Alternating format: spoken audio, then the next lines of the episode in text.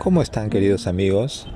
Nuevamente hoy pues reunidos para grabar un episodio más de nuestro podcast titulado Para vivir mejor. Muchas gracias por acompañarme.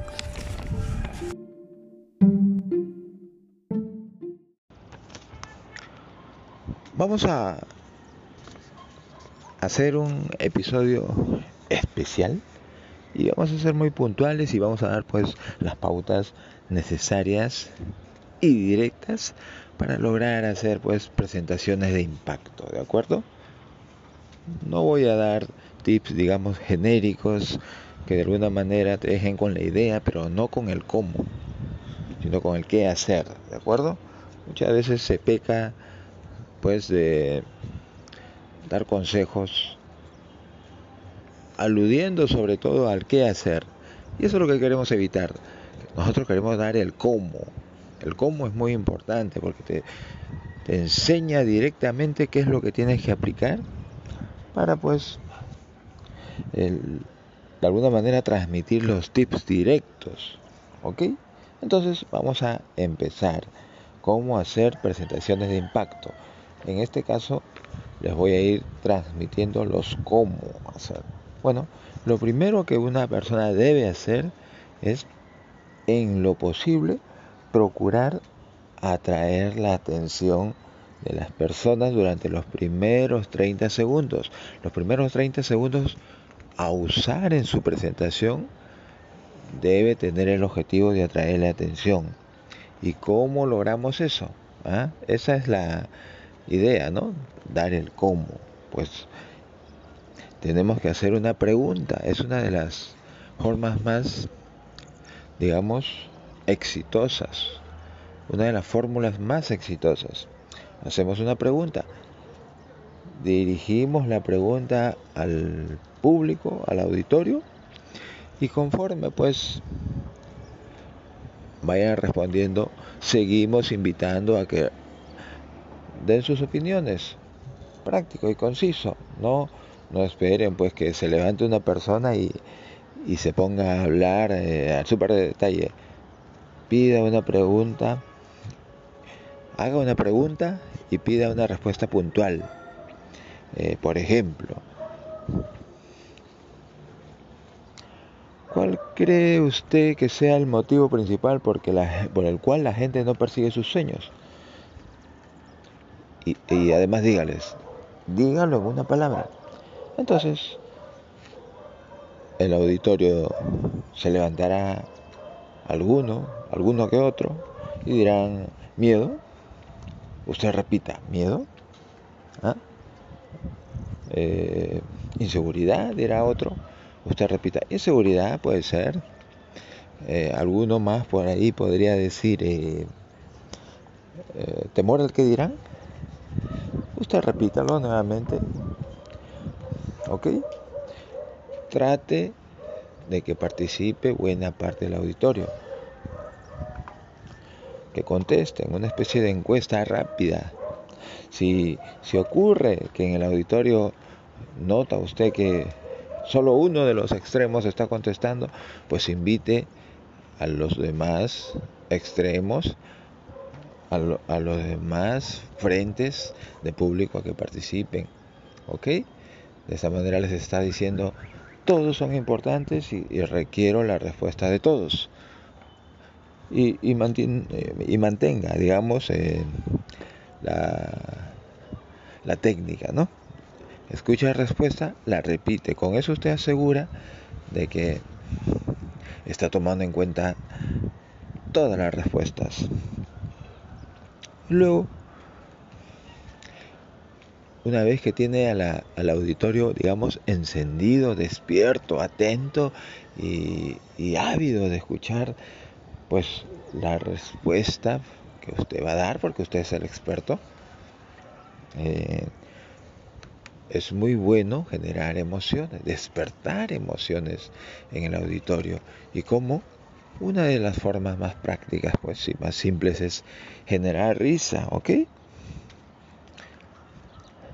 Por ejemplo, en este caso, ¿cómo sería? Eh, dado que usted preguntó ¿Cuál cree usted que sea el principal motivo por el cual las personas no persiguen sus sueños? Vamos a basarnos en esta pregunta, ¿de acuerdo? Y con esta pregunta vamos a ir dando los tips de cómo se podría manejar. Entonces, eh, ¿cómo genera una risa?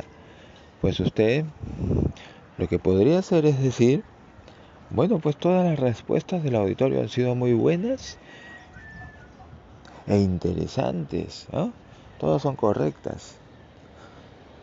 Todas están pues complementándose y dicen mucho de lo que se requiere para pues vencer eh, el miedo que se tiene para perseguir los sueños.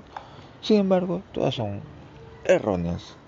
Eso que podría generar, dígalo de la manera adecuada y eso pues va a generar risa entre la gente. ¿Por qué?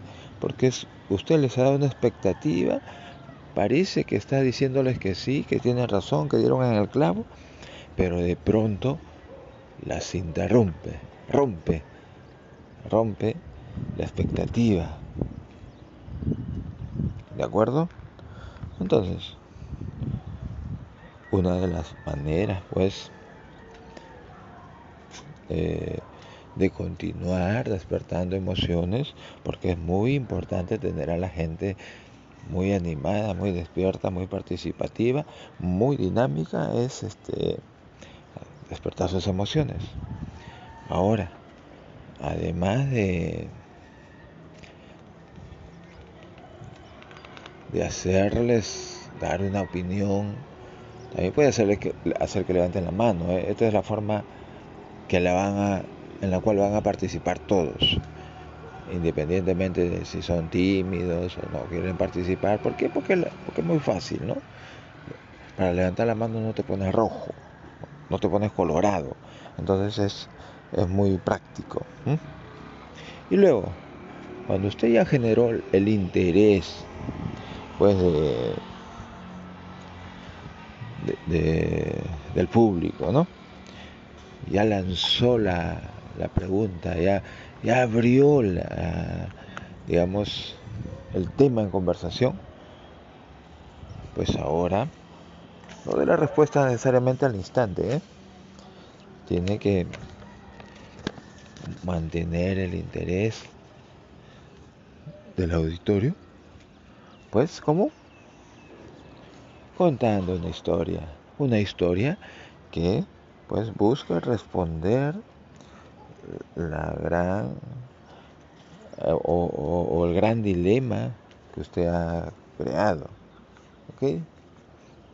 En ese sentido, pues, cuente una historia, hágalo en modo storytelling, ¿no? Storytelling es una técnica para contar historias muy, muy conocida, muy buena, en la que pues usted eh, digamos Eh, hace una especie de teatro para contarlo, ¿no? Describe a los personajes antes de hacerlos hablar. Eh,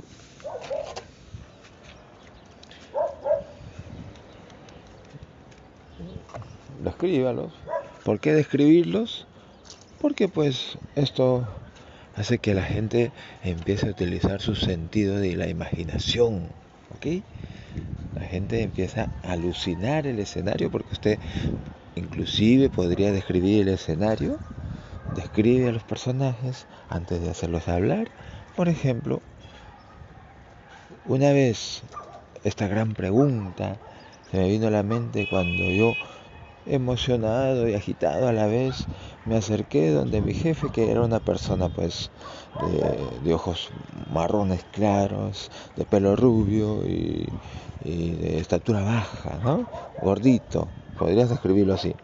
Y, y, me armé de valor y aún agitado como estaba me acerqué y le dije ojo no narre no narre la historia no narre la historia haga que los personajes que participan en la historia dialoguen, ¿ok? Entonces eso es muy importante. eh, haga interacción, ¿no? Como si fueran varias personas hablando, genere un teatro, incluya gestos, movimientos de manos, de, dele a la historia un inicio, una, etapa de suspenso y, y, pues y una conclusión, ¿no? Pero la conclusión la vamos a conversar todavía en unos, en unos momentos, ¿ok? Despierte emociones, imite las voces de quienes están participando. Ahora le voy a hacer el ejemplo. Bueno, pues como les decía, me acerqué todo agitado, preocupado, sudando, ¿no? Y le dije a mi jefe, que ya lo describí, eh, Arturo, eh, con voz temblorosa, eh, necesito conversar contigo porque, bueno, pues tengo sueños y quiero cumplirlos. quisiera que ya me permitas renunciar a este trabajo. Y el jefe me dijo, pero Juan, ¿cómo vas a hacer eso? Tú eres nuestro mejor representante de ventas y eres quien nos genera más ventas. Además, si el problema es el dinero, de repente te podemos duplicar el sueldo. Y yo le dije, no, Arturo, no, realmente no es, no es ese el problema. El problema es que tengo un conflicto interno y quiero cumplir mi sueño. Quiero renunciar y hacer las cosas bien. Y nuevamente el jefe me dijo, ¿sabes qué? Para que te dejes de estar cuestionando o preocupando por tu futuro, porque tal vez ese sea el gran problema, em, te voy a cuadruplicar el sueldo. ¿Qué te parece? Eh? Yo creo que esta oportunidad no la debes desperdiciar de ninguna manera. Pero, pero Juan, no es ese el tema. Eh. bueno, y así. Armas una historia, pero no des, ojo, no des eh, la conclusión, no termines la historia, crea expectativa, ¿no? Entonces, lo que puedes hacer es decir, bueno, Arturo, ¿sabes qué? Voy a ir a, voy a conversar con mi esposa. Eh, creo que es importante que ella participe en esta decisión. Y bueno, lo conversamos mañana, ¿te parece? Ok, Juan. De acuerdo. Recuerda. Siempre estamos ávidos para conversar y ofrecerte una propuesta que seguramente va a ser muy interesante y que no deberías rechazar. ¿De acuerdo? Así. Y todo esto lo debes contar con movimientos de manos, con, con tono de voz adecuado, con pausas, ¿ah? con las distancias, con los movimientos, caminando, etcétera. En fin, esto lo que va a hacer es crear pues un, un ambiente eh, adecuado, va a despertar el interés de las personas que están escuchando vas a despertar las emociones, ajá. Y en ese, en ese proyecto, en ese trayecto, ofrece pues que las personas que te están escuchando van a aprender algo, ¿ok? Van a aprender algo. Eh, y además, mientras esté dándose este diálogo, lo que puedes hacer es pues involucrarlos, ¿no? Algo así como, mm, bueno, y me senté a mi lado como ustedes se sientan cada día al lado de su esposa, de su esposo, y, entre preocupado y meditativo me animé a lanzarle la pregunta. Mientras ella estaba, digamos, o sirviendo la cocina o, o, no sé, leyendo alguna información en su laptop, ¿ok? Involúcrelos, hágalos que ellos recuerden que ellos también tienen esas vivencias, esas ocurrencias en su vida y, y que a ellos también les pasa. Y que pues de alguna manera los proyectas en la historia, ¿ok? de pronto ya se sienten parte de la historia. Haz una pregunta, diles a quién no les ha ocurrido. ¿A ustedes? ¿Quién de ustedes cree que esta historia pues debería terminar de alguna manera? ¿Cómo debería terminar? Que levanten la mano, que den nuevamente alguna respuesta hablada, pero muy breve, ¿ok? Porque recuerda, no te debes desviar de la historia. Bueno, es muy importante también que quede claro que el público vaya entendiendo la historia que cuentas en torno a un conflicto, ¿no es cierto? Algo que se debe resolver, una adversidad, ¿no? Una situación que requiere una salida inteligente, una salida oportuna, una salida adecuada. Y luego, ¿qué hacemos? Es muy útil, es muy útil y es muy interesante, muy valioso y, y despierta y estimula el sentido de alerta, pues es de pronto escalar el conflicto, ¿ok? O sea, ya tenías un problema, una situación a resolver, pero de pronto esto se hace más complicado aún. ¿Ok? Se hace mucho más complicado. Haz que de pronto el problema sea más grande de lo que parecía.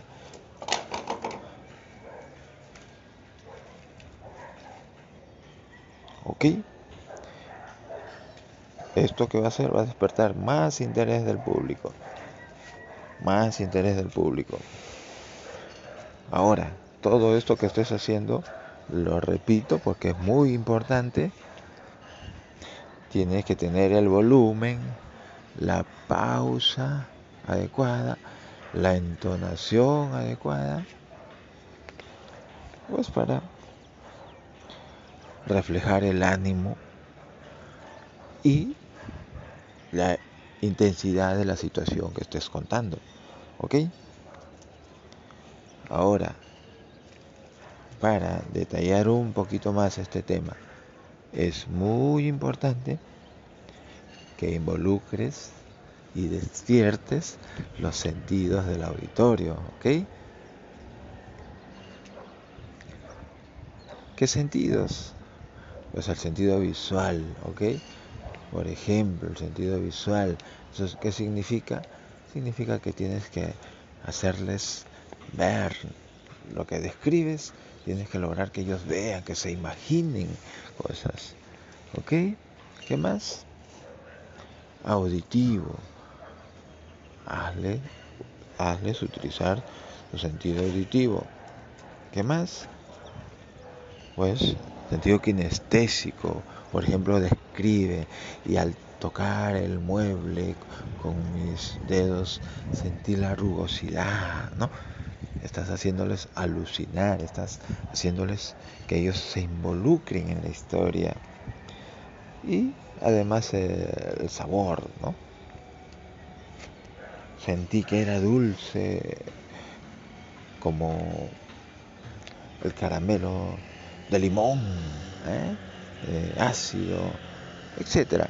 En fin, usted ahí aplique su elocuencia y su capacidad para pues trasladar a la persona pues a, al escenario que usted quiera, descríbalo de la mejor manera y haga que las personas alucinen y sientan despierte sus sentidos con su historia. Ahí está su capacidad de narrar.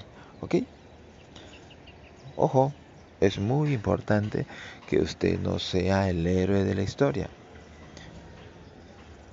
Muchas veces uno se vende como el, que se sabe la, la fórmula, ¿no? La fórmula de, de, la verdad, ¿no?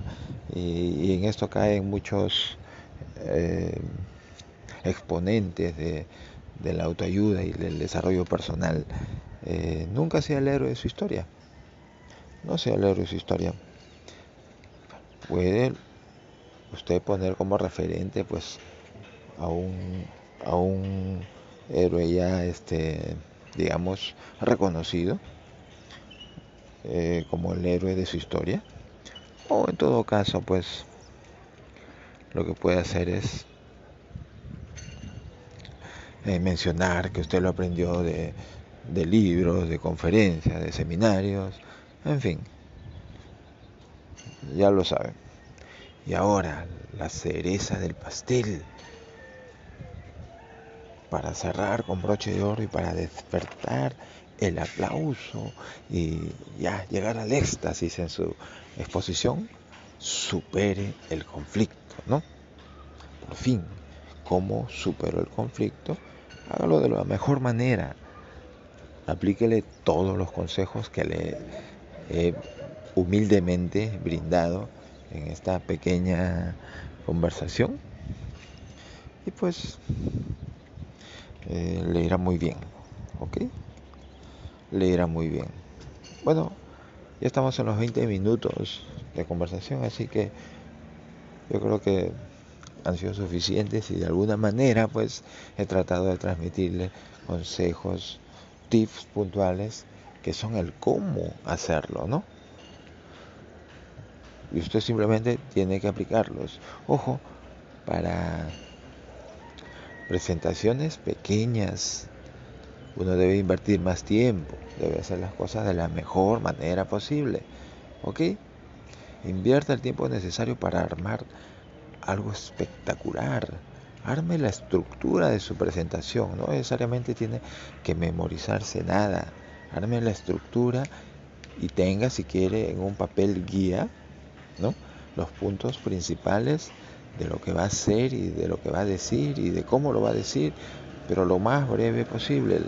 La idea sería que usted tenga ya la mayor cantidad de puntos en su cabeza, ojo, no memorizados, pero sí puntos claves que al recordarlos o que al leerlos, usted ya va a saber lo que tiene que hacer.